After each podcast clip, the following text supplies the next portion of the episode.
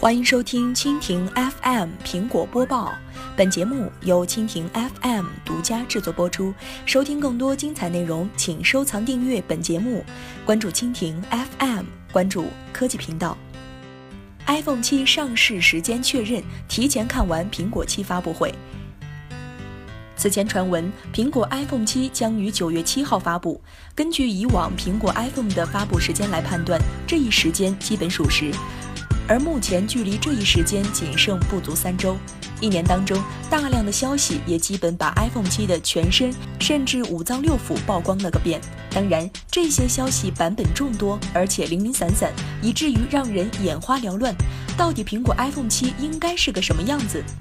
现在我们已经暂且结合了以往苹果方面的规律和技术升级路线等，提前描绘出大概的 iPhone 七影像。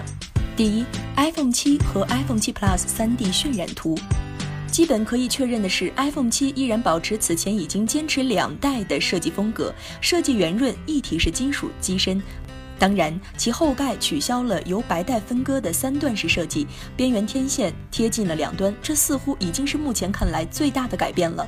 自玫瑰金之后，上一代的 iPhone 6s，苹果并未增加新的配色版本，所以这一代是否会有新的颜色增加，非常值得期待。其次，iOS 十是 iPhone 七体验升级的重点。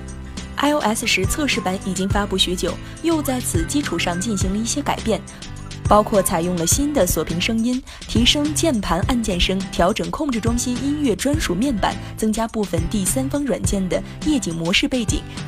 重启后，只要完成 Touch ID 授权，就可以在 App Store 直接使用 Touch ID 了。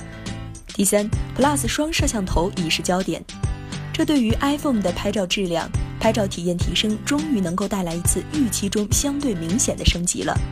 第四，苹果 iPhone 七将采用全新的 A 十处理器，有消息称 iPhone 七会将分辨率提升，而 iPhone 七 Plus 则会提升到 2K。色彩改善方面，其会配备全新的广色域显示屏。而一年之后的 Forge Touch 体验相比刚刚推出之初更加值得关注，或者如传言所说的 Home 键添加 Forge Touch 体验，也或者会具有更完善的应用生态。iPhone 七发布会当中，这必然是值得重点介绍的板块之一。以上就是今天的苹果播报，更多精彩内容尽在蜻蜓 FM。